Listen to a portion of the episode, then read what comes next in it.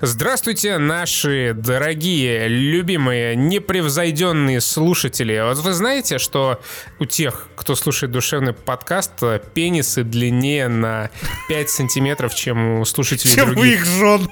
Чем у их жен, да. И э, яйца А. больше, чем у быка. Это исследование, которое провел Денис своими руками. Что за еб- С чего ты начал? Я долго думал, как бы остроумно начать наш А выпуск. я тоже думал, я придумал песенку. Э, В свете последних событий это э, э, строчка из заставки к сериалу. Это надо на мотив черного плаща опять. Ротенберг! Только свистни, через две недели он признается, что это его дворец. Ротенберг!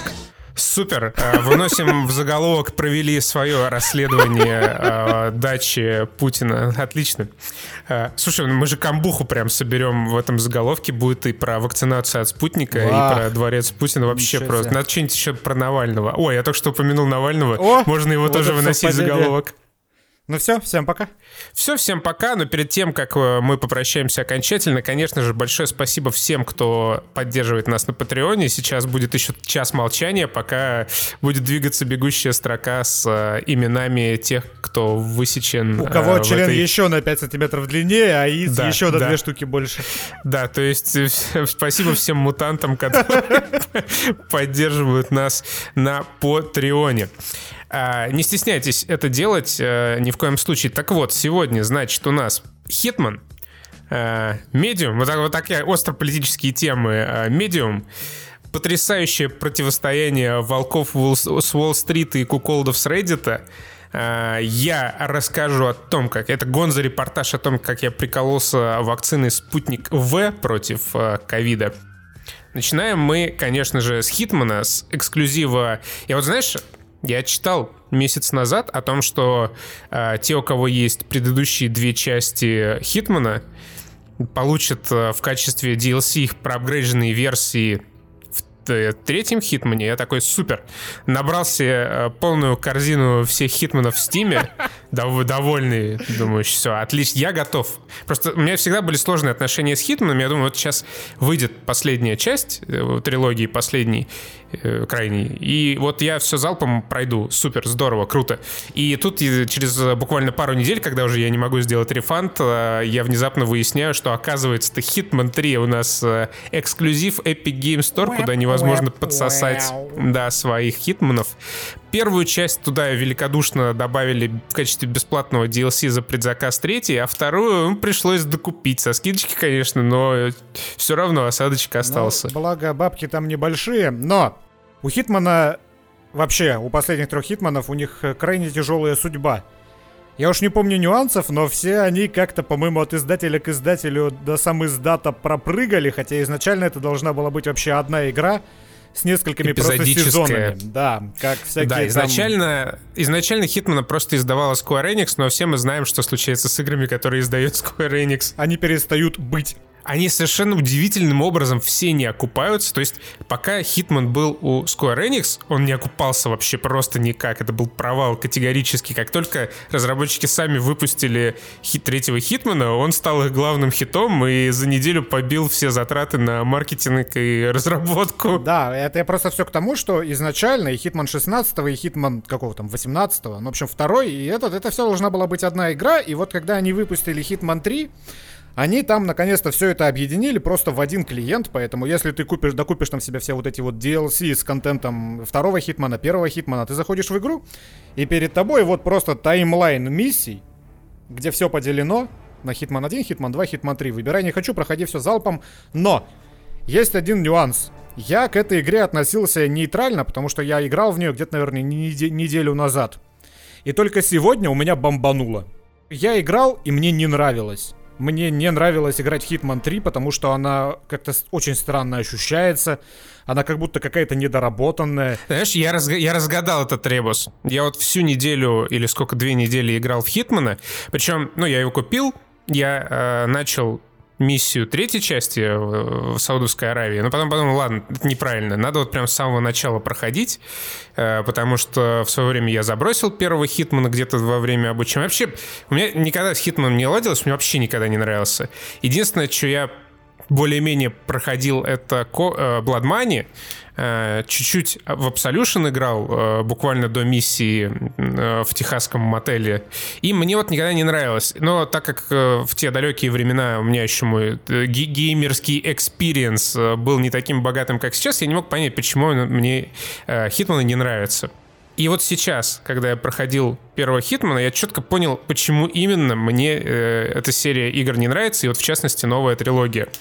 Э, по одной простой причине, это игра, у которой есть ровно один темп. Не один уровень сложности, а ровно один темп.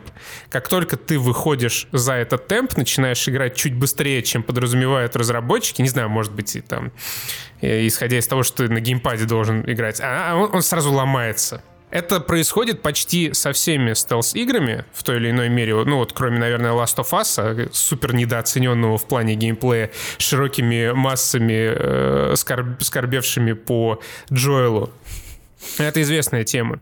То есть Hitman — это набор уровней песочниц, каждая из этих песочниц очень интересно, очень прикольно проработана, но как только ты начинаешь перегонять темп повествования и темп геймплея, который, видимо, задумывался геймдизайнерами, сразу становится плохо. Сразу становится ровно то, что Денис сделал в своем жутко мерзком и бесящем видосе на live -канале. Это ты говоришь про то, что когда тебе надоедает часами исследовать локации, ты просто абы как несешься вперед, вот тогда ломается игра. Да, она ломается абсолютно. Это так. То есть, когда ты играешь в первый раз, и ты выполняешь миссии, смотришь примерно на челленджи, ты слушаешь диалоги, что-то там переодеваешься, пытаешься э, убить свою цель каким-то интересным способом, это прикольно. Но тут тоже э, есть нюансы. Вот у меня, я честно проходил, э, исследуя там все уровни первую часть, я вот только первый Хитман фактически прошел за это время у меня было очень мало э, каких-то реально прикольных убийств. Это были либо заскриптованные финалы миссий, либо, знаешь, я выполнял какую-то очень сложную, долгую цепочку действий, чтобы цель оказалась в каком-то особом положении — и почти всегда это было вот как в миссии э, на показе мод, типа, знаешь, это женщина, ну, там, надо убить мужчину и женщину. Я, короче, заманил ее куда-то на верхний этаж, что-то я там сломал ноутбук. Пока я сломал этот ноутбук, ее ассистентка запаниковала, сбежала в Мексику вместе со своим любовником, этим охранником каким-то. Я думаю, супер, сейчас она придет в этот кабинет, где еще висит люстра как бы над столом. Я думаю, ща я там как-то люстру сброшу на нее. Короче, ща будет круто. Вот так я подумал. В итоге эта цель просто стала с другой стороны стола и, и стояла там. И еще охранник стоял рядом. Я так думаю, блядь, ну что делать? Я просто достал пистолет и поставил два хедшота. Сполз по трубе и ушел с задания. Ну вот э, суть-то как раз хитманов вот этих вот э, новых. В старых было немного иначе, но в новых э, самый вес... отключаешь себя нахрен интерфейс, отключаешь себя нахрен э, подсказки, вот это вот там прозвонку через стены, сканирование и прочее, и просто ходишь и думаешь, как бы сделать красиво. И когда ты спустя два часа делаешь красиво, у тебя, ну, удовлетворение от вот этого твоего итога твоих двух часов блуждания, оно, конечно, может быть очень разное. В зависимости от того, какой конкретно способ ты выбрал, до какого ты допер и как ты его реализовал. И поэтому Хитман, он, я с тобой согласен абсолютно, он далеко не такой размеренный, как тот же Splinter Cell, где ты как начал игру, так ты ее и закончил. Ну вот Хитман, да, у него вот один, есть ровно один очень выверенный темп, и пока ты играешь там в этом темпе, это прикольно и интересно. Как только ты пытаешься играть чуть быстрее, сразу вылезают вот эти проблемы с искусственным интеллектом, сразу вылезают там, ну не то чтобы проблемы, а недочеты некоторые геймдизайна, когда ты, ну типа ты можешь просто реально за 8 секунд как показывал чувак в каком-то видосе устранить своих целей. И, ну, как бы, это, ну, легитимное прохождение в целом. Но игра не для него сделана, как бы. Да, но это то же самое, что проходить Хитмана экшеном. Ты можешь в целом, ну, всех просто поубивать на уровне, до кого дотянешься, ну, да. но ты не получишь от этого никакого удовольствия. И в этом вот моя большая проблема с Хитманом, потому что ты можешь там импровизировать, но только в рамках вот этого самого одного темпа. Ты не можешь, как, например, в Dishonored, там, красться-красться, всех потихонечку душить, но если тебя заметили, начать какой-то супер красивый экшен, потом его сразу же закончить, там, убрать все трупы и дальше красться. Ну, то есть менять темп. Или как в Blacklist в, в последнем Splinter Cell, ты можешь вообще как угодно проходить, можешь проходить экшеном, там будет челлендж, ты можешь красться, и это тоже будет челлендж, ты можешь комбинировать эти стили прохождения, тебе тоже будет клево и интересно. Как только в Хитмане ты отходишь от вот этого условно-социального стелса и игр в переодевание, сразу становится какое-то говно. Потому что недоработанная игра, мне кажется, до сих пор. И в этом моя основная претензия. Я, как я и сказал, неделю назад я поиграл, мне не зашло, я, я прошел две карты только. Первую и вторую это Судовская Аравия какой-то сраный дом загородный. И я такой, что-то мне неинтересно, я не буду продолжать в этой игре, но я помнил, что мне 2016 года игра нравилась. Сейчас я решил зайти сравнить. Я зашел в стимовскую свою версию Хитмана 16 года, и уже в самой первой заставке на движке игры я вижу, что это деградация. Hitman 3 это, блин, деградация. По-хорошему, конечно, нужно поиграть подольше, там одну и ту же миссию пройти, например, в клиенте EGS-овском Hitman 3, из первого Хитмана миссию, а потом в стимовском, ну вот который сам по себе Хитман 1, который не трогают. Мне кажется, что там стал хуже графон, что там стал тупее искусственный интеллект, и что, в принципе, игра из-за этого, из-за всего, из-за анимации в том числе, она ощущается гораздо хуже. Возможно, это из-за того, что им приходилось там вот эти все массивы данных как-то сжимать и как-то из них выжимать 150 феписов или сколько... А, ну, 4К 60 FPS честных, по-моему, я слышал инфу. На новых консолях идет эта игра. Хотя Hitman первый на максимальных настройках, он на компе на моем еле 60 FPS выжимает что очень странно. Поэтому, мне кажется, они просто зарубили графин, чтобы как-то его оптимизировать под новые консоли. Ну, я, честно и... говоря, не очень понимаю твою претензию, но это, конечно, там Графика не стала Us, но с графином нормально Да все. нихуя там не нормально с графином. То есть это вот все обычный говно. графин. Я, я не согласен абсолютно. Да это говно? В смысле говно? Это ужасные лица, это ужасные анимации. Так вот в тот, тот же самый ролик, про который ты говоришь, в клиенте первого Хитмана у тебя чувак жестикулирует по-человечески нормально в клиенте Хитмана третьего, в, том же, в той же самой миссии из первого Хитмана, у, у него только часть анимации работает, голова у него зафиксирована, как будто он сова. То есть он, блядь, крутит туловищем, и, а, ну, а больше никаких движений не происходит. Это выглядит ненатурально. И таких моментов куча. Я когда ходил по третьему Хитману, по этой Саудовской Аравии, я прям не могу, у меня, какой, меня какой-то эффект зловещей долины охватывает натуральный, потому что это всрато выглядит, это картонно, это игрушечно. Я запустил первый Хитман, первую миссию, и там все гораздо лучше. Как будто серьезно взяли, это все урезали, Просто потому, что нужно было как-нибудь поднять веписы или что-нибудь еще. Возможно, это потому, что студия скакала туда-сюда. Еще я слышал инфу, что движок э, переделывали для третьей части, для новых консолей. И, возможно, не смогли подтянуть все и грамотно... То есть, возможно, это просто баги и от них избавиться там через месяц, через два, как в каком-нибудь киберпанке, например, где куча такого же говна. Ну, я не знаю, в киберпанке, я думаю, там еще не скоро Ну, да, в киберпанке через пару лет, в Хитмане через пару месяцев, я на это надеюсь. И искусственный интеллект, мне кажется, он стал гораздо более тупорылым, потому что это просто невыносимо. Вот как Костя сказал, если ты вдруг решишь начать экшон, то мне кажется, что третий Хитман, он просто не продуман до момента экшона. То есть они сделали игру, как они думают, в нее надо играть, когда ты по стелсу, по социальному, никого не трогая, никого не убивая себя ведешь. И вот если игрок вдруг, не дай бог, решил кого-нибудь завалить на глазах у охранника, охранники дальше не знают, что делать, потому что им этого не прописали. То ли не успели, то ли еще какая-то беда произошла, но это работает просто через жопу. Не, ну погоди, погоди. Ты сейчас нас обвинять начнут, они знают, что делать, они просто очень долго реагируют, потому что у них прописан алгоритм поведения. Сначала восклицательный знак, потом вопросительный знак, потом действие. Происходит дикий тупнешь, они разбегаются. Ну, короче, это просто неадекват. И я не помню такого неадеквата в первом первом Хитмане, например. Потому что там, э, вот я, я говорю, надо было сейчас, конечно, поиграть, еще пройти пару миссий в первом Хитмане, чтобы объективно все это оценивать. Но я чисто вот по воспоминаниям, потому что первый мне нравился безумно. И там, если такие косяки и были, то они были единичные, а здесь они перманентные.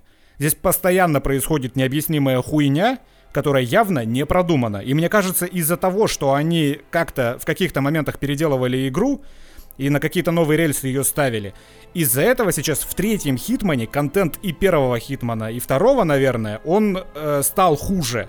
Вот это меня бесит, потому что я купил себе в ИГС э, третьего Хитмана, я думал, что и первые два будут лучше, там же добавили эффектов, там что-то еще. То есть как-то говорили улучшили. А по факту они стали играться хуже. Что первый, что второй. И вот из-за этого у меня бомбит. Потому что если вы запустите старый Hitman 1, отдельный вот клиент, например, в Стиме, то там все гораздо лучше. От графона до искусственного интеллекта и до анимаций. Ну, не знаю, мне кажется, в комментах нам популярно объяснят на эту тему, но, тем не менее, э, ну, я согласен с тем, что искусственный интеллект в Хитмане такой довольно всратенький и очень сильно ломает погружение, если а, вот у меня тоже был забавный момент э, в миссии в Марокко, по-моему, где надо было какого-то... Да, где надо было в посольство проникнуть и э, убить чувака. Короче, я переоделся кинооператором, телеоператором. Но решил сначала грохнуть э, не чувака, который в посольстве, а злого генерала, который сидит рядом в школе. Я туда прокрался просто по стелсу прям, мимо всех переоделся тоже в какого-то обычного чувака, солдатика. Иду за ним, иду, иду, иду, иду за этим э, генералом. Он поднимается на второй этаж, становится возле э, какого-то пропетика. Я что-то смотрю, стоит его какой-то охранник, но конус его зрения, он направлен чуть-чуть в другую сторону. Я такой думаю, блин, я устал ходить за этим генералом, я просто скинул его с этого парапета. Он упал на землю, и ровно один чувак к нему подошел такой, типа, э, блин, что-то у нас тут, походу, ситуация. я, я спокойно просто покинул территорию, снова надел на себя одежду камерамена и никаких, в общем-то, приключений не встретил. Вот это изрядно бесило, да, например, в третьем Хитмане вторая миссия, где у тебя есть огромный особняк, там нужно убить бабу. Ты убиваешь бабу, все как бы видят, что ты убил бабу, что ты убил на глазах у охранников. Я тоже достал пистолет, просто стрельнул по люстре, люстра упала, я такой отвернулся, типа, и давай досвистывать, типа, это не я. Ну и, короче, ее положили в этот, в мешок в э, черный, ее куда-то выволокли, но после этого ничего не поменялось. То есть э, дворецкий как ходил, так и ходит. Э, частный детектив, который пришел к ней навстречу, он как ждал аудиенции с ней, так сука и ждет. То есть игра вообще не реагирует на то, что ты делаешь. Вот э, классная фишка, из-за которой бесил меня лично безумно Absolution, там э, каждый полицейский знал каждого другого полицейского в лицо какого-то хрена. Ты переодевался в бомжа, и каждый бомж внезапно на районе знает твое лицо и мгновенно тебя рассекречивает. Э, в новой трилогии это немного изменили. У тебя как бы есть куча полицейских, но есть некоторые офицеры. Вот офицеры тебя знают. А остальные полицейские тебя в лицо не знают, но мало ли вдруг там по распределению с другого участка ты пришел сюда.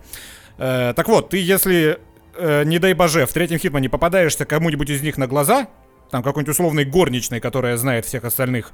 Она такая, эй, подожди, ты делаешь два шага назад, заходишь за поворот, она такая, ну и похуй. И охранники, которые рядом с ней стояли, они такие, чё-чё-чё-чё-чё происходит? Эй, похуй. То есть, э, блядь, Искусственный интеллект, алло. Ну, нет, слушай, я прохожу первую часть, там, ну, у меня несколько другой experience.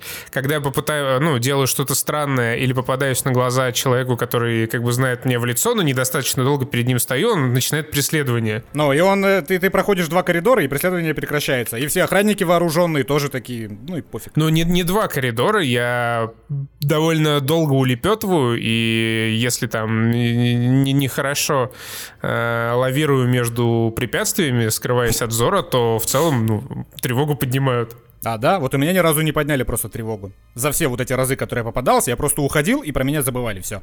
У меня вот такое было как раз на миссии э, из первого Хитмана с этим, с показом мод. Я, ну, там, профокапился, попался на глаза какой-то официантки, начальницы. Она начала э, меня преследовать, я что-то тормознул, и она такая поняла, нет, что-то ты какой-то новый лысый ублюдок, сейчас э, тебя будем мочить.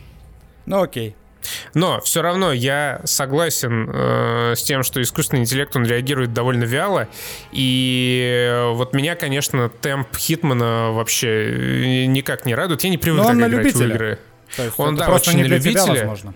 И я понял, что вот для меня Хитман это игра, которая классно выглядит на гифках смешных. Да, Э, с медленно летящим чемоданом, например, вот этим. Да, да, да, да. Потому что для того, чтобы ты сам сделал какой-нибудь э, классный трюк и маневр своим лысым убивцем, надо терпеливо высиживать долгие часы и на самом деле по-хорошему проходить миссию там по несколько раз, выискивая все возможные способы устранения цели, потому что их там действительно много. И многие, большинство даже из них э, крайне неочевидны, несмотря на то, что там есть челленджи с подсказочками и даже целые миссии, все равно, ну, сделать как-то круто и э, неординарно можно только после очень долгого изучения уровней. И я вот понял, что, ну, пока проходил первую часть, что мне вот, например, переигрывать миссии вообще не хочется. Я понимаю, что сейчас я снова появлюсь на этой карте, сейчас мне снова по ней надо будет идти полчаса, и я такой... Нет, не, я не хочу. Тут я с тобой в одной лодке. Я тоже все вот эти вот 4 э, миссии из 16-го Хитмана, которые я прошел, я их прошел по разу, но на каждую потратил часа по два, соответственно. А знаешь, знаешь, знаешь еще почему? Потому что вот сюжет в Хитмане просто э, а он там вообще не нужен. плохой.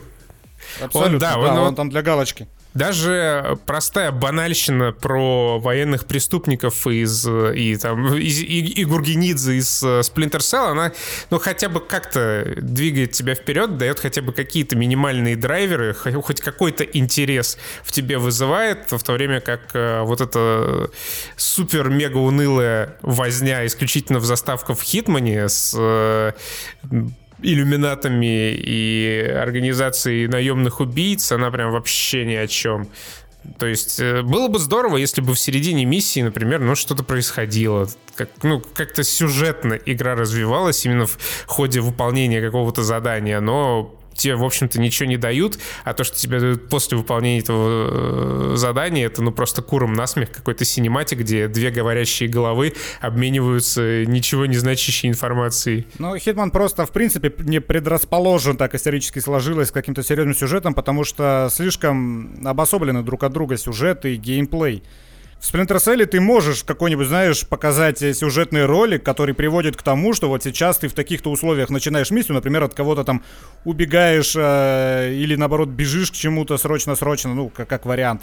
А в Хитмане у тебя всегда одно. У тебя прошел синематик, и ты появляешься на миссии, на которой ты, ну, появляешься на огромной локации, на которой ты проведешь следующие два часа. Поэтому тут ты, в принципе, сторителлинга нормального не выставишь, но ну ребята как, выставишь? Почему? Смотри, есть же Dishonored.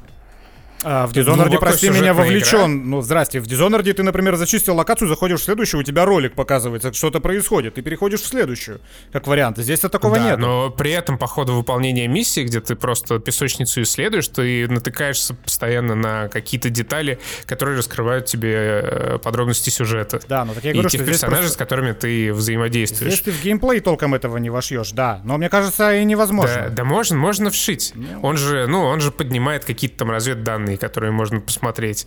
Он изучает какие-то комплюктеры. Можно просто побольше поставить. Это, вот наша любимая рубрика «Учим разработчиков э, разрабатывать игры». Можно что-то придумать. Понимаешь, э, устаревший геймдизайн — это устаревший геймдизайн. Сейчас мы к медиуму еще перейдем.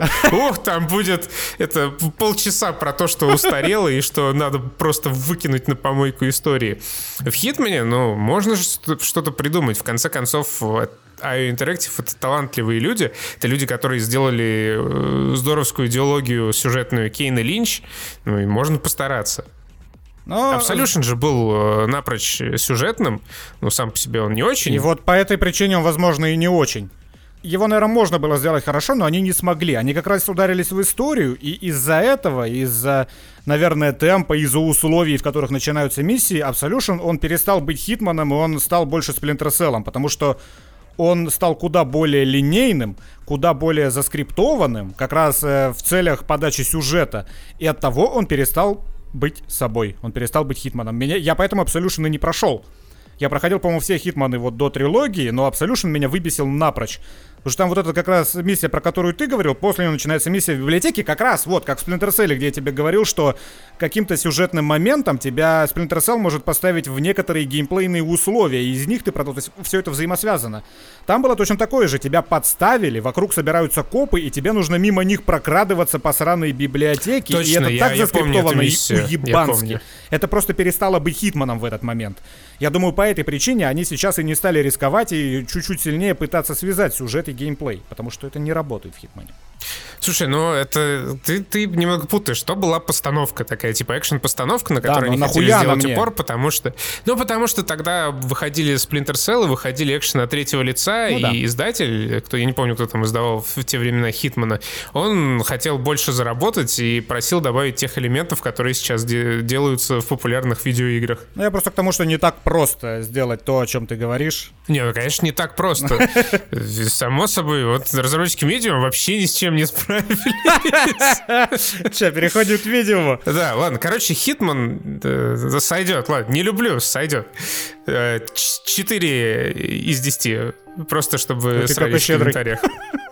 Да, э, переходим к медиуму. Игра просто потрясающая. Зацепила меня буквально, э, как, как это принято было говорить, э, не отпускает до финальных, цепляет с первого кадра и не отпускает до конца титров. Ты сразу количественный лист ее прошел хотя бы? Я не, я не прошел. Я Я титры на ютубе посмотрел. Я просто, я сломался. В, какой-то момент, я даже сейчас скажу в какой момент, в момент, когда я вроде бы покончил с этой ебакой малевидной э, на какой-то стройке э, разрушенного э, форта, Ага, да. где я током ударил. Да, в Геленджике, когда действие перемещается в Геленджик. Я посмотрел на то, как это плохо, на- насколько это плохо, и я понял, что я не хочу больше ни- ничего общего иметь с э, медиумом. В общем, что это такое? Это игра, вы не поверите, про женщину-медиума. Хоррор, который делали с прицелом на Silent Hill, причем там же есть композитор Акира Ямаока. И мои, мои вот претензии, я не знаю, я вообще хорроры не очень люблю, они неинтересные.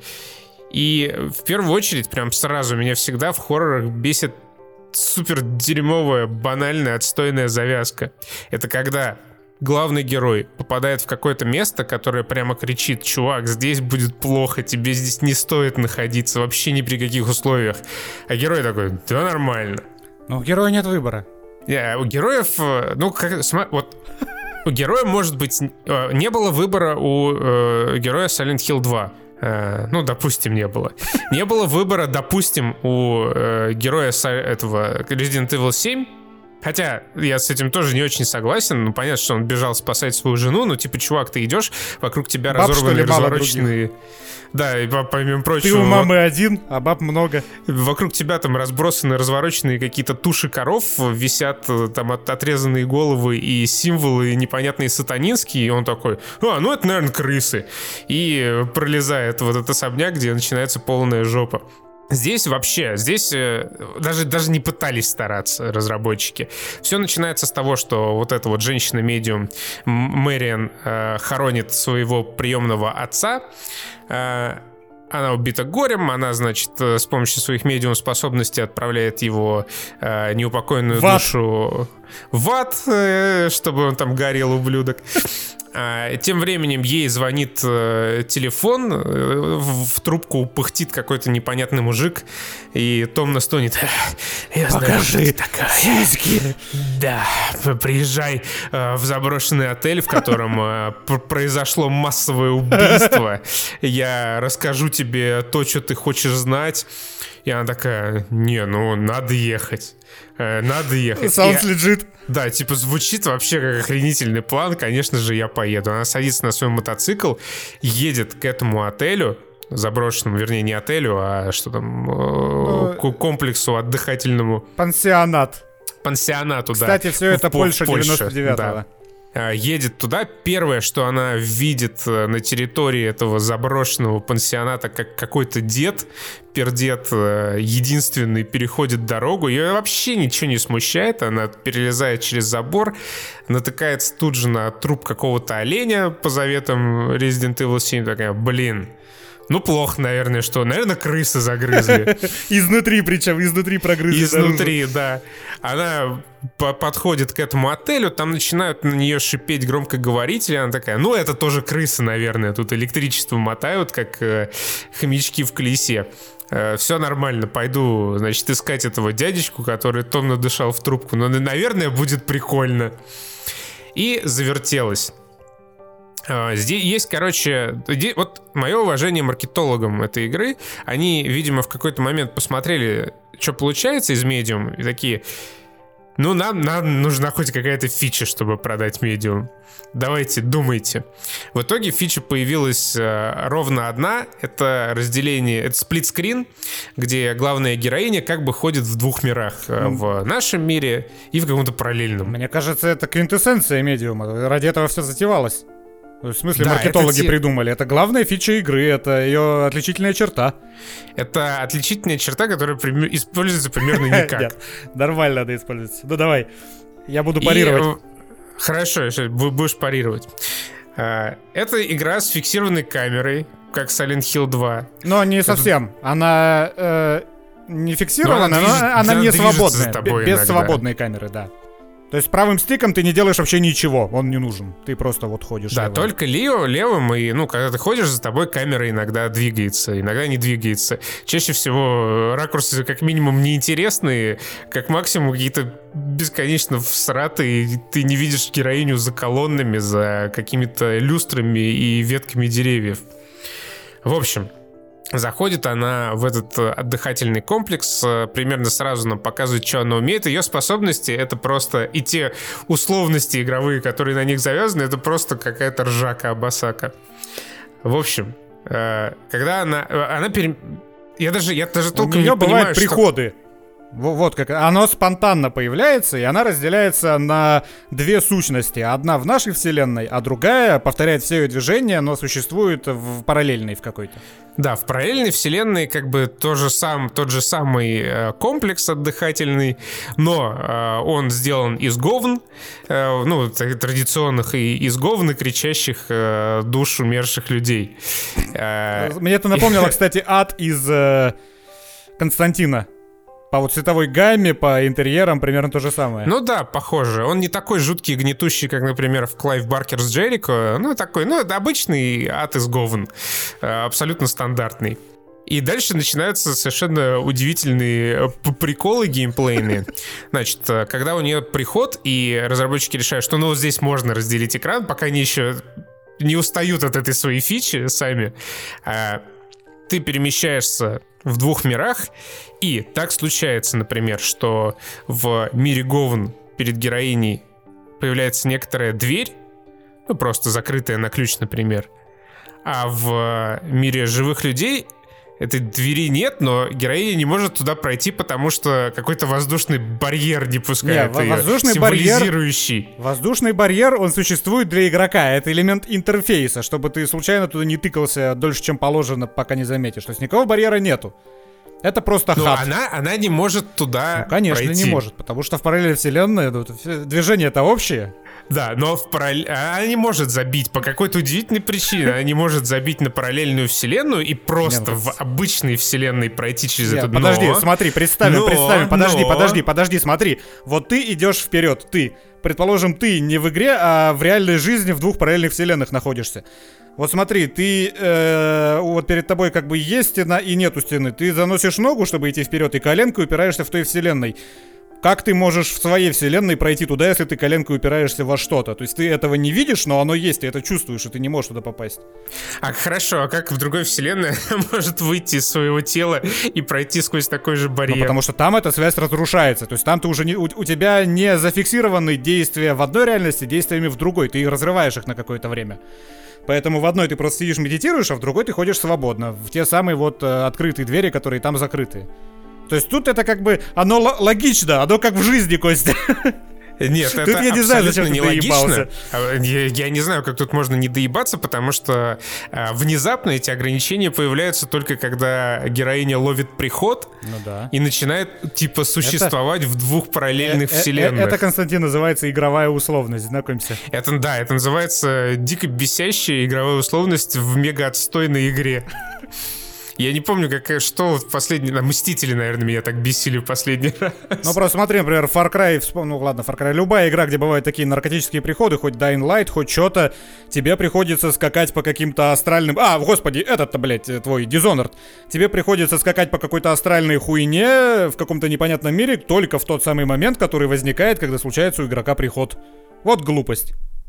Абсолютно верно. Абсолютно верно. Но при этом герой не существует в какой-то обычной реальности, где его путь преграждает э, вот это вот силовое невидимое поле. Короче, ладно, давай, продолжай. Продолжаю. А, как написана эта игра, это тоже отдельная прекрасная тема. Настолько дженерика, вот просто безликих, унылых диалогов и монологов я не встречал, но вот, наверное, со времен Мстителей.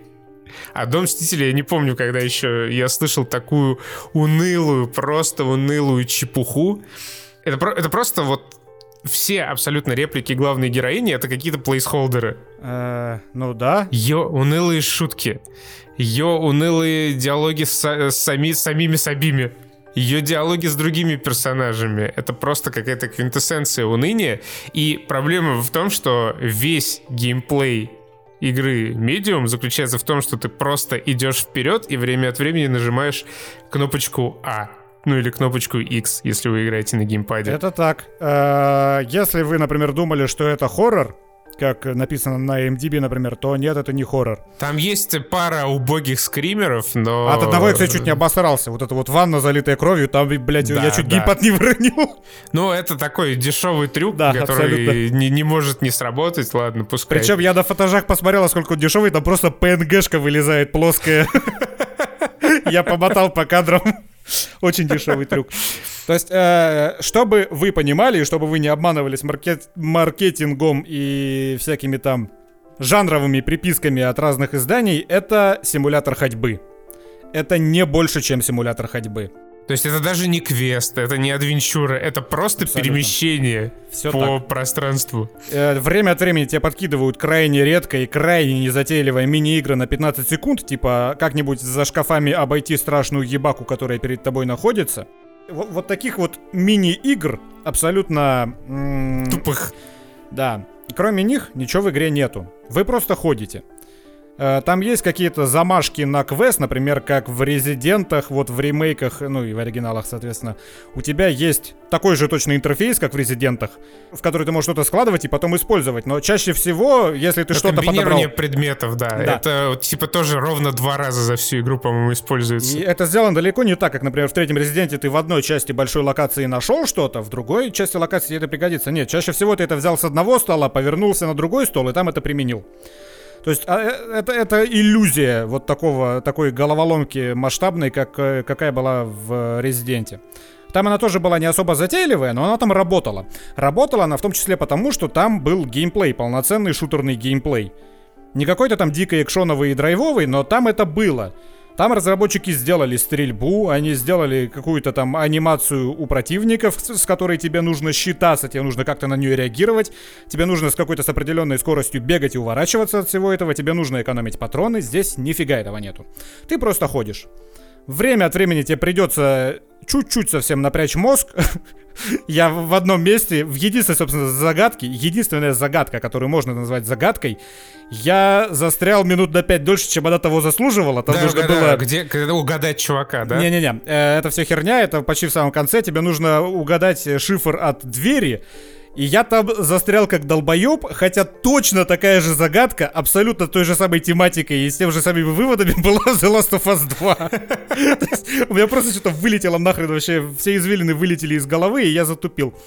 Вот одна загадка там была. А знаешь, я, я, я затупил на чуваке, которого надо было угадать. Сейчас объясню, почему. Как я на нем затупил. Там, значит, э, суть такая, чтобы э, главная героиня могла отправить в рай или душу человека, она должна найти его там маску и узнать его имя. Я пришел, э, и квест такой, тебе нужно выяснить, как зовут чувака, ты приходишь в комнату, где было какое-то заседание, тебе нужно угадать, на каком стуле он сидел. Я посмотрел на этот списочек имен, я вспомнил, э, ну и послушал там одну запись э, диктофонную, и такой, а, ну понятно, этот чувак сидел за стулом номер 4 и пошел.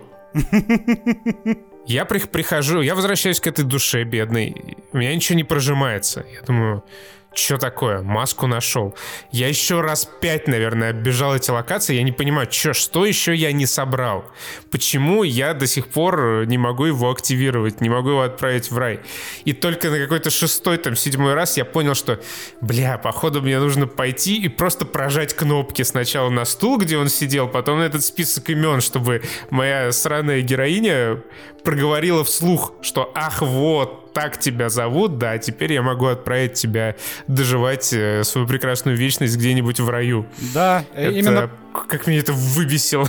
Именно по этой причине я долгое время, вот э, до той одной единственной, потому и называю ту загадку, на которую я запоролся, единственной загадкой, потому что там тебе нужно хоть немножко подумать, прикинуть и как-то логично себя повести.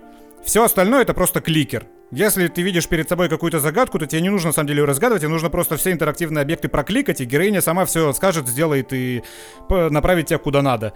И еще мотыльки у тебя на экране будут летать, показывая дорогу чаще всего. Э, те небольшие элементы геймплея, которые в этой игре есть, там куда-нибудь залезть, куда-нибудь э, спрыгнуть, пробалансировать на досках, вот это вот типичное Лара Крофтовское, это все фикция. То есть даже вот эти ты балансировал на досках? Да, конечно. Но это как раз перед, перед убийством этого... Ну, это много где. А ты пробовал с нее упасть? Я пробовал, у меня не получилось. Вот именно, с нее нельзя упасть. Да, отлично. То есть, э, э, о чем я там говорил, так к чему я все это хотел сказать? К тому, что в этой игре нет игры. Да, это по большому счету вообще нихуя не игра. Это визуальная новелла, только очень скучная, и по которой надо ходить. Причем, как же медленно, по большей части, ходит главная героиня. Просто она там как бы может бегать, но, видимо, из каких-то постановочных режиссерских соображений очень часто ей бегать не позволяют, и она просто безумно медленно полетит несется вперед. А ты еще, ладно, э, небольшой спойлер алерт, когда тебе приходит, придется за другого героя чуть-чуть побегать, так чисто. А я побегал. Побегал. Э, у него анимация вот этого бега, это просто да. какой-то смех, да, пиздец, да, как да, будто да. чувак дико хочет срать но он не может посрать, и он долго-долго, 10 минут бежит к туалету. Это прям... Вот, э, что касается анимации, что касается... Вообще, знаете, это игра, которая... Э, вот в Твиттере ты видишь какие-то скриншоты, и они выглядят симпатично. Но, когда ты запускаешь ее сам, и когда вот эти вот статичные кадры начинают двигаться, это максимально всрато, потому что ты сразу понимаешь, что это польский геймдев, у которого далеко не так много денег, как у американского или у Ubisoft. Поэтому все, например, перемещение героини по локации, это вот э, а, а, одна анимация, где-то полусекундная, наверное. Вот у тебя сгибается нога, вот рука. Ты упираешься в стену, ты задеваешь что-то, ничего, нет, все. Вот эта вот анимация, ты можешь просто, ну, как в старых играх это было, упереться в стену, вот так вот бежать 0 ампер вообще. Это все просто, когда выходит из статики в Твиттере со скриншотов, и становится непосредственно игрой, это очень мерзко ощущается. В динамике, да, это ужасно. Это ощущается отвратительно, это выглядит плохо, это некрасиво. Это сразу же становится некрасиво. Но вот э, почему я прошел игру до конца. Ну, на самом деле, прошел игру до конца, чтобы подкаст записать. Потому что, мне кажется, если бы у меня не было этого стимула, я бы тоже ее забросил, возможно, даже раньше, чем ты. Э, вот эта основная идея э, с разделением на один мир и другой мир, она охуенная, как идея.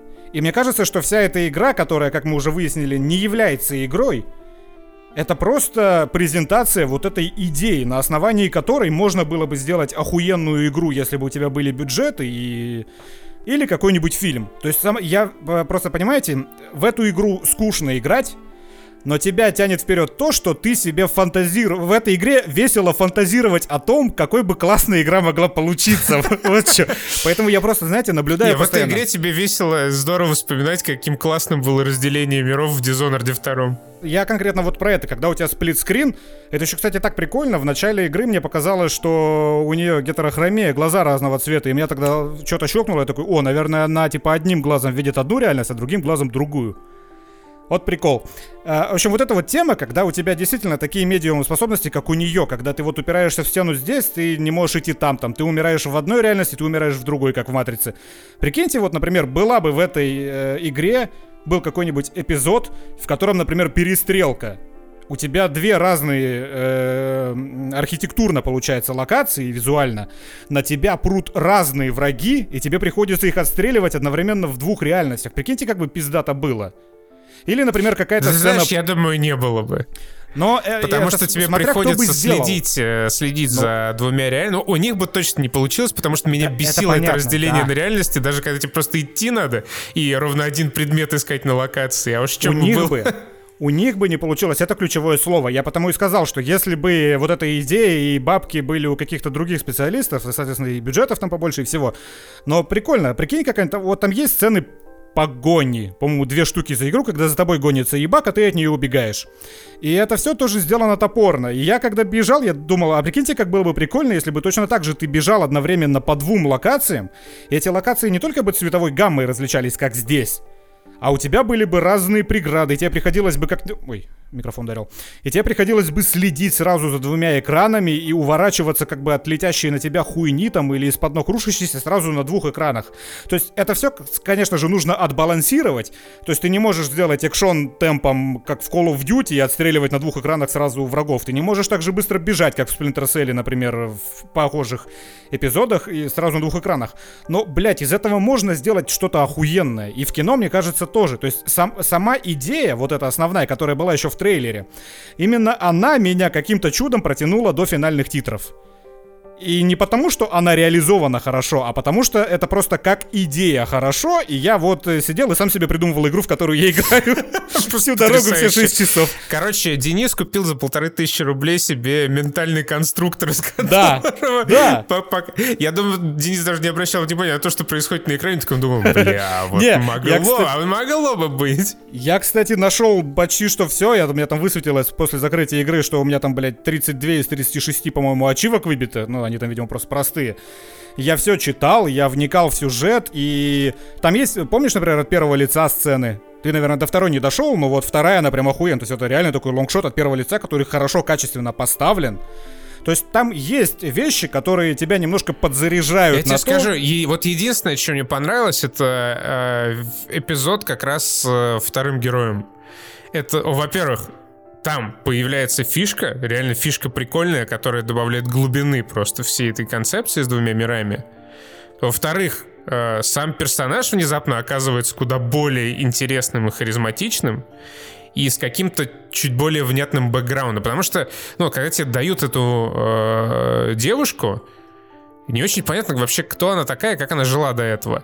То есть она говорит, что ну, я, мне вообще норм видеть мертвых, никаких проблем никогда это у меня не вызывало. Ну, все супер класс, нормас. И ты, ну, когда ты начинаешь, когда ты едешь в этот пансионат, тебе вообще не ясна проблематика, как бы. Да. То есть, типа, зачем ты туда едешь, реально? Ну вот зачем? Тебя же все устраивает. Какие что? Какая проблема?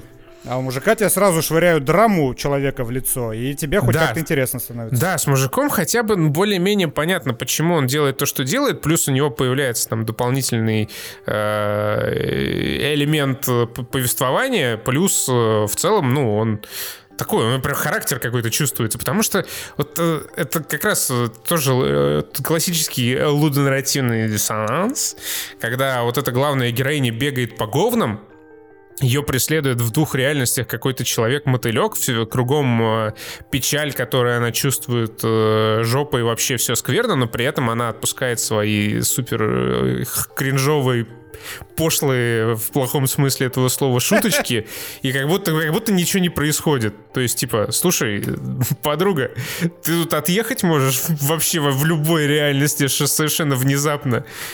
Ты что, какие шутки? О чем ты? Ну, меня вот это не так сильно напрягало, и в целом к концу прохождения я проникся сюжетом, и я как бы понял прикол, и в целом, да, это интересно. Я не буду, конечно, спойлерить, но вся эта идея, она ну, весьма занятно. опять же, фильм бы, мне кажется, вот такой со сплитскрином получился бы пиздатый и необычный. Какой-нибудь, вон, пусть Бэт Робот сделает э, вместо монстра второго, например. Да, за три копейки. За три копейки. Это, это что-то необычное, из этого можно было сделать что-то хорошее. Но вот в концовка, знаешь, мне прям концовка нравится-нравится, и вот э, ситуация один в один, как с эпидемией.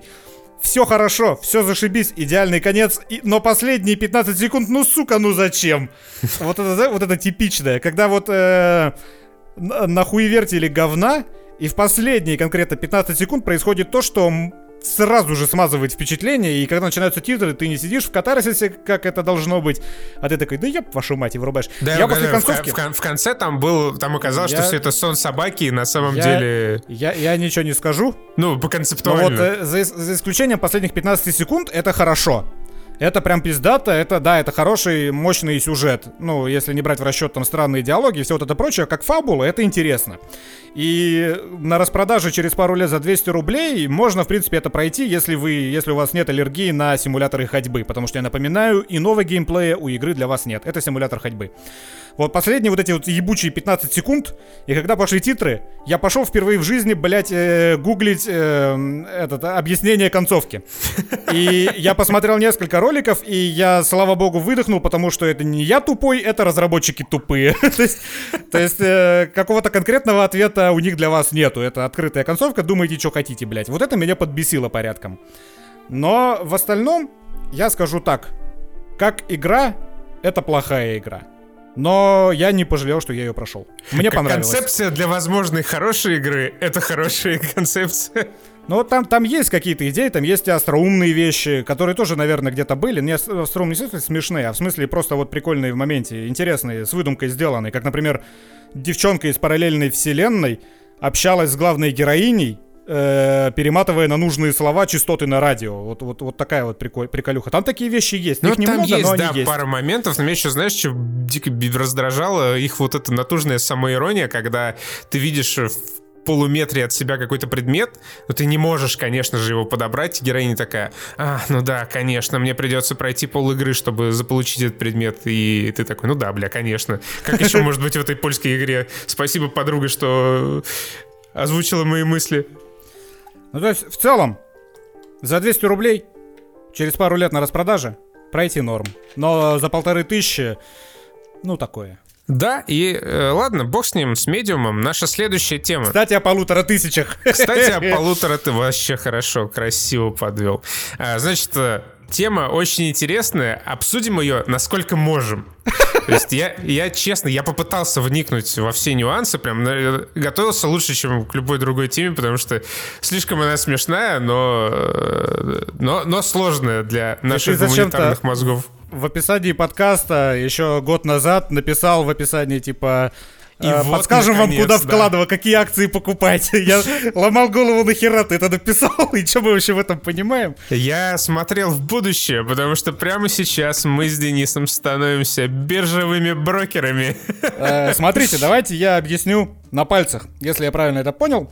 Если, если неправильно, то, короче, не верьте ни единому нашему слову, мы долбоебы, ничего в рынке ценных бумаг не понимаем. Э, типичная, я думаю, концепция заработка денег понятна всем. Купил подешевле, продал подороже. Ну а на рынке акций можно играть и в обратную сторону, если ты знаешь, что ты делаешь. Ты покупаешь, подо... берешь займы подороже, потом, когда акции падают, ты зарабатываешь на этом.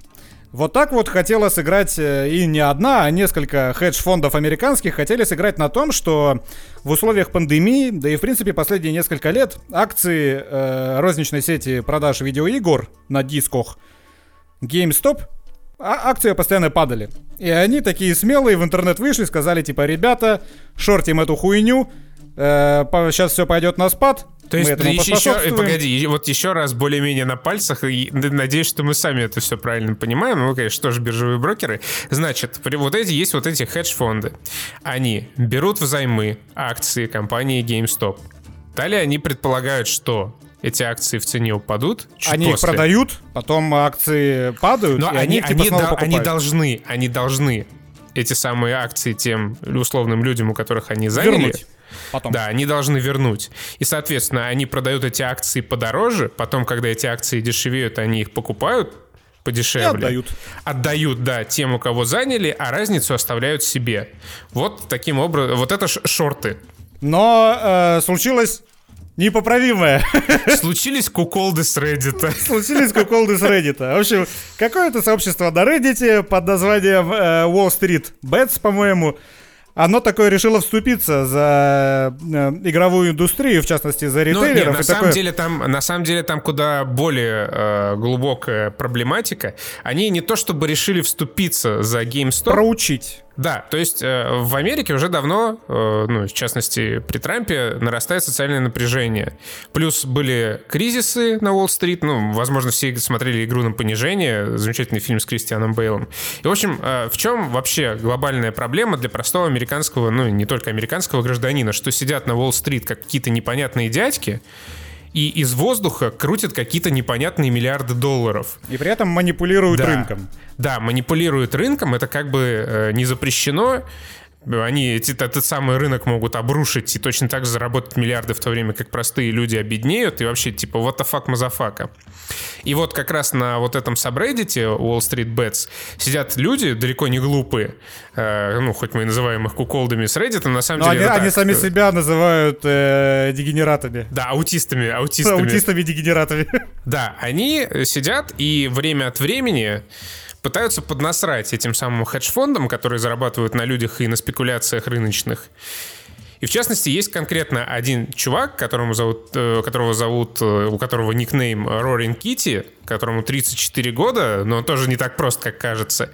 И он, да, решил на падении GameStop поднасрать хедж-фондам. И э, ребята с Reddit начали скупать акции э, GameStop. Что происходит, когда кто-то начинает э, большие бабки вливать в акции? Э, инвесторы, которые просто на рынке тусуются и следят за обстановкой, такие, что-то происходит, надо закупаться. Если, если кто-то покупает, значит так надо, наверное, что-то произошло. Ребята, которые хотели шортить и которым нужно понижение, чтобы вернуть потом акции, они понимают, что что-то пизда и нужно срочно, хоть с минимальными потерями, все обратно покупать.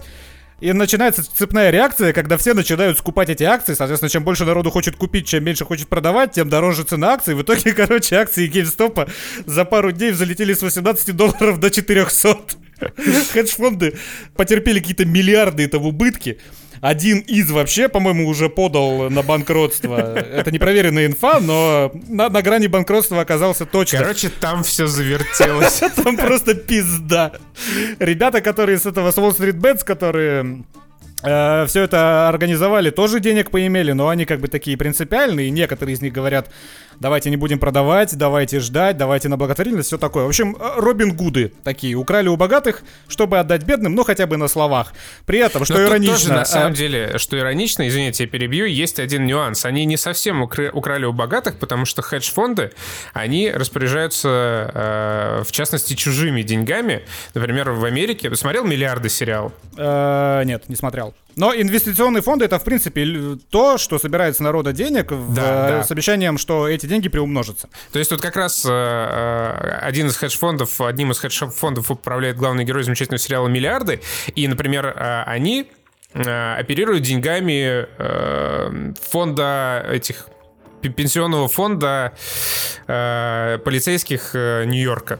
То есть, когда э, чуваки с Reddit опрокидывают хедж-фонды, они в том числе маленечко опрокидывают простых работяг тоже. Возможно, а возможно вклады застрахованы. Тут и я лично, как и ты, я думаю, ни хрена не знают в э, законодательстве соответствующем Америке, поэтому Ну, да-да, лу- лучше про лузы будем. лучше про лузы, да. И что иронично, э, брокерская контора э, под названием Робин Гуд в какой-то момент, ну и не одна она на самом деле, в какой-то момент такая так стоямба и запретила э, на своей площадке покупать акции GameStop. И, соответственно, пошла новая волна гнева по Твиттеру, которая даже российский зацепила с неимоверным размахом. Типа, блядь, вы что, охуели? да мы вас засудим, ублюдки. Самое, самое веселое вообще и остросоциальная деталь во всем этом событии в том, как раз, что началась вот эта очередная возня на тему того, кто на самом деле управляет э, финансовым рынком США. То есть, когда э, хедж-фонды зарабатывают бабки, все хорошо, все это считают нормальным. Когда хедж-фонды разоряются из-за того, что какие-то дегенераты с Reddit решили сделать то же, чем занимаются эти хедж-фонды, брокерская компания закрывает э, возможность покупать акции на вот, вот конкретно GameStop и еще нескольких компаний. И возникает вопрос, а какого хрена? Типа, а чьи интересы ты отрабатываешь, мудак? Вот такие ну, да, споры сейчас не утихают в интернете. Попытался отмазаться тем, что у них просто нет бабла, чтобы э, покрывать все вот эти финансовые бешеные операции с GameStop, поэтому они приостановили продажу э, акций, ну, собственно, GameStop и еще некоторых компаний. Ну, это звучит так, довольно Ну, это звучит довольно примерно вяло. Как, э, как, как дворец в Геленджике и отмазы вокруг него. Да, но что самое забавное, что самое забавное, так сказать, побочным позитивным ущербом стало то, что бедная сеть кинотеатров AMC, которая после пандемии уже все почти померла. Она собиралась в середине этого года подавать на банкротство. Да, из-за того, что и акции тоже взлетели, ну и там после некоторых э, манипуляций со стороны компании, которая выдавала э, займ э, AMC, она сумела избавиться от всех своих долгов. Это такая же история, тоже взвинтили искусственно акции, и они просто долговые облигации переконвертировали в акции, и все. И нет проблем. Да. И, по-моему, еще подзаработала немного та компания, которая выдала кредиты MC. Короче, веселуха адовая. У нас, э, я не знаю, у меня, по крайней мере, нету никаких конкретных выводов по этой теме. Просто мне казалось, что интересно ее затронуть для тех, кто, возможно, не в курсах и не следит. Но не спекулируйте на рынке. Если вы не в сто раз умнее, чем э, рядовой чем его пользователь, вы не выиграете, да. Поэтому не надо бежать на Wall Street Bets и ставить больше. Э, там ребята с этого сабреддита проигрывают денег, чем выигрывают. Это такой вот инцидент. Ну, то есть, да, на самом деле все то, что они заработали, они заработали пока что только на бумаге. Никто это в кэш не вывел, а, как известно, пока ты в кэш не вывел, ты не заработал. Само собой. И, э, ну, э, шутки шутками, но в целом э, вот этими своими действиями Reddit Wall Street Bets он показывает то, во-первых, насколько раздут рынок инвестиционный. То есть, в целом, вот как, как, это, как, вот как это возможно? Илон Маск пишет один твит с упоминанием какой-нибудь компании, и только из-за этого стоимость акций этой компании взлетает до небес. Илона Маска потом штрафуют на миллион долларов за э, нечестную, нечестную борьбу. Ну что такое миллион долларов для Илона Маска? А это было или это ты просто предположил? Да, это было. Вот э, а, совсем да? недавно, да, он твитнул э, какую-то фотку своей собачки, на которой была надета какая-то шапочка вязаная. Он сказал, что смотрите, какая классная вязаная шапочка. Его купил у такой-то, такой-то компании. Сразу же акции этой компании взлетели до небес, и и его комиссия по ценным бумагам штрафовала на миллион долларов за это. Что тоже пол, полный абсурд, конечно же. С другой стороны, сама Тесла — это огроменный пузырь, который хоть что-то под собой и имеет, производит какую-то продукцию, но... По-моему, там у нее за последние годы, да за все годы у нее только только убытки были, там не было прибыли вообще. И Нет, тем не менее акции все растут, растут и растут. В 19 по-моему, году. А, да? Или, или в ноль они вышли. Но на самом деле не суть. Э, суть в том, что сейчас вот этот инвестиционный рынок, это мы говорим со своей да, абсолютно бытовой позиции, поэтому будем рады, если нам спокойно в комментариях, например, на Ютубе разложат все по полочкам и скажут, ну, э, где мы не правы, а где стоит копнуть глубже. Но суть в том, что из-за того, что у людей появился доступ э, к бирже, эта самая биржа начала просто накачиваться деньгами, и, э, ну, как многие предсказывают, в течение там нескольких лет весь этот раздутый пузырь может попросту лопнуть. Да давно пора. Давно пора, чё мне там? А, к чему это мы? Да, теперь, теперь немножко на самом деле серьезного. Серьезного. А, серьезная тема. Порой мы их тоже касаемся. Сразу начнем с главного. А, сейчас я буду рассказывать про прививку от коронавируса. Всех антипрививочников, всех плоскоземельщиков, всех распространителей истории о том, как укололи одного солдата, вся рота стала превратилась в зомби, будем вообще нещадно банить. Я ну, никого не призываю, ни к чему не агитирую, просто делюсь своим опытом того, как я привился от ковида. А, и почему я это сделал. В общем, а, в Москве сейчас можно достаточно легко записаться на вакцинацию от коронавируса. А, совершенно точно колят э, спутник Ви. И, по-моему, сейчас уже вторая вакцина тоже доступна. Можно через госуслуги, можно через МОСРУ записаться. Вообще никаких проблем с этим нет. Всем рекомендую об этом очень плотно задуматься, потому что я порой открываю Твиттер свой, и иногда я вижу, как ну, какой-то знакомый человек просто умер от э, осложнений после коронавируса. Мы с ним как бы живем год, и ну, многих эта проблема обходит стороной, и кажется, типа, ну, за год я не заболел, наверное, ничего плохого не случится. Но вот я порой открываю Твиттер, смотрю, как очередной мой какой-то знакомый, и просто откинулся. Поэтому обязательно подумайте о вакцинации. Это серьезно. Почитайте и взвесьте. Обязательно, да, все почитайте. Послушайте о моем опыте и почитайте. Э, я рассказываю только о том, как это было и почему я кольнулся. И все изучите в интернете и очень-очень обязательно об этом подумайте. Потому что коронавирус с нами, с нами надолго, и э, смертность, она никуда не исчезла. А, значит, э, что такое вообще спутник? Это вакцина на основе этого, как его самого Ослабленного Господи, вируса? На, на основе, ну да, на основе вируса, э, которая стимулирует ваш иммунитет.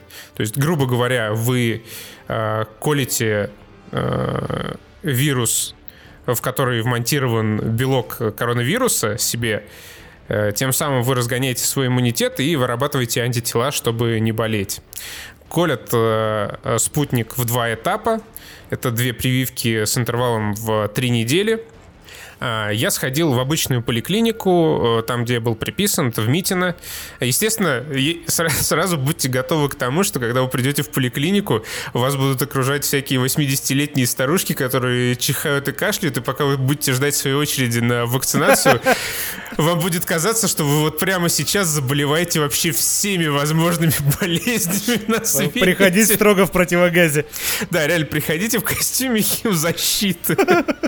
Я, я проклял все просто, пока стоял в этой очереди. Но на самом деле все довольно быстро. Я запис, записался через интернет, пришел, заполнил э, небольшую анкетку, э, меня осмотрел э, терапевт, и дальше меня укололи. Если пойдете, следите за тем, чтобы прям при вас вскрыли шприц, при вас надел э, доктор новые перчатки и Желательно посмотрите на саму эту, сам тюбик, не тюбик, а саму склянку с вакциной. Можете даже зафоткать номер. Ну, так, чисто, чтобы было. А, когда вы колите этот самый вирус себе, совершенно естественным образом появляются не то чтобы побочные эффекты, а естественная реакция организма на э, вирус, против которого начинает вырабатываться иммунитет. Поэтому, когда вы читаете в интернете о том, что людям там поплохело, поднялась температура, э, их там начало ломать, ломить, это в целом нормально. То есть меня накрыло где-то на второй день. Э, у меня температура повысилась до 37,1, а всем известно, что только рожая женщина может понять, как тяжело мужчине с температурой 37,1. Сто Вот, поэтому я прям посреди рабочего дня отрубился где-то часов на 5 и страдал, спал, представлял, что, ну, как, как думал о том, почему я не написал завещание и не, не передал все свое имущество коту. Но после этого было все нормально. Я вот один день потемпературил, пострадал, было ок. Еще Петр наш привился, но он что-то э, потяжелее немного перенес, он, по-моему, сутки. 37,2 у него, наверное, было. Сутки, да, у него было 37,2, вообще думали, Петя не выкарабкается. Но все нормально. Я сделал первую прививку, я получил свой э, паспорт э, прививочника. И теперь жду 7 февраля, когда вот мне надо будет поехать на второй э, этап вакцинации. Э, и вот когда вы читаете, что просто очень много всякой разнообразной информации есть о вакцинации от коронавируса. Во-первых, понимаете, что побочки практически неизбежны, и ну, немного по температуре пострадать, скорее всего, придется. Во-вторых, Билл Гейтс не чипирует нас. Это тебе чип Если... говорит сейчас. Э, это во мне говорит э, чип Владимира Путина. Ну, ты когда укололся, ты сразу начинаешь ненавидеть Навального. Я могу сейчас найти Навального по запаху его крови. Но это просто побочка. Я не думаю, что ну, в этом есть что-то странное. Ой, блядь. А, ну да, конечно. И, э, у вас могут быть, ну, там, хронические заболевания, надо там взвесить риски, но обо всем этом скажут просто при обследовании. Ну, для этого и нужен терапевт. терапевт и Да, для этого там терапевт сидит, там измеряют температуру, осматривают, и, ну, как бы, естественно. Если вы в группе риска, подумайте дважды о том, чтобы э, сходить на вакцинацию. Я просто в группе риска. Я переболел в свое время э, пневмонией, И у меня э, левое легкое, оно типа не очень хорошее. И если бы я еще раз э, получил там осложнение в виде пневмонии, для меня бы это могло бы все скверно закончиться, поэтому я э, думал недолго о том, идти ли мне на вакцинацию, и вот сходил. После первой прививки все хорошо, со мной все в порядке результаты э, самих сотрудников э, Института Гамалеи, которые жахались э, вакциной еще вот прошлой весной, э, тоже замечательные. У них э, высокий уровень антител, поэтому, судя по всему, спутник отличный. Почитайте обязательно о нем. И сходите, провакцинируйтесь, если вас все устраивает, и тем более, если вы есть в группе риска. Я вот со своей колокольни... Ты, кстати, жирный, ты тоже в группе риска. Спасибо, Константин Викторович, за напоминание. Мне тут подсказывают, чтобы я уточнил, что мне никто не платил за это. Ну, я ж нет. Мне никто не платил за это.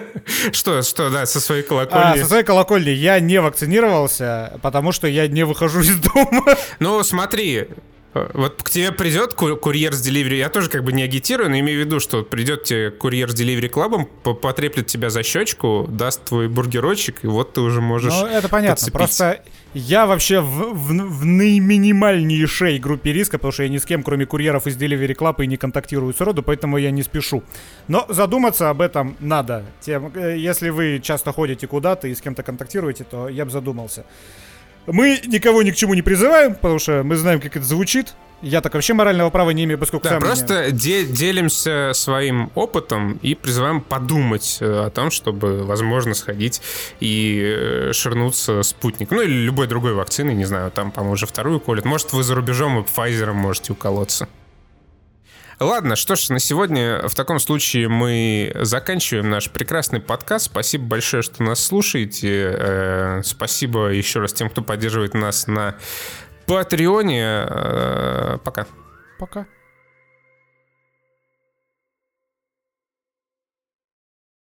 А вот здесь ты можешь, конечно же, поделиться своим опытом о том, как тебе было невыносимо смешно на сцене с медведем в аннигиляции, которую снял Алекс Граунд. Спасибо. Спасибо большое за эту прекрасную аудиоиллюстрацию. Ты просто ты, больной, ты больной ублюдок.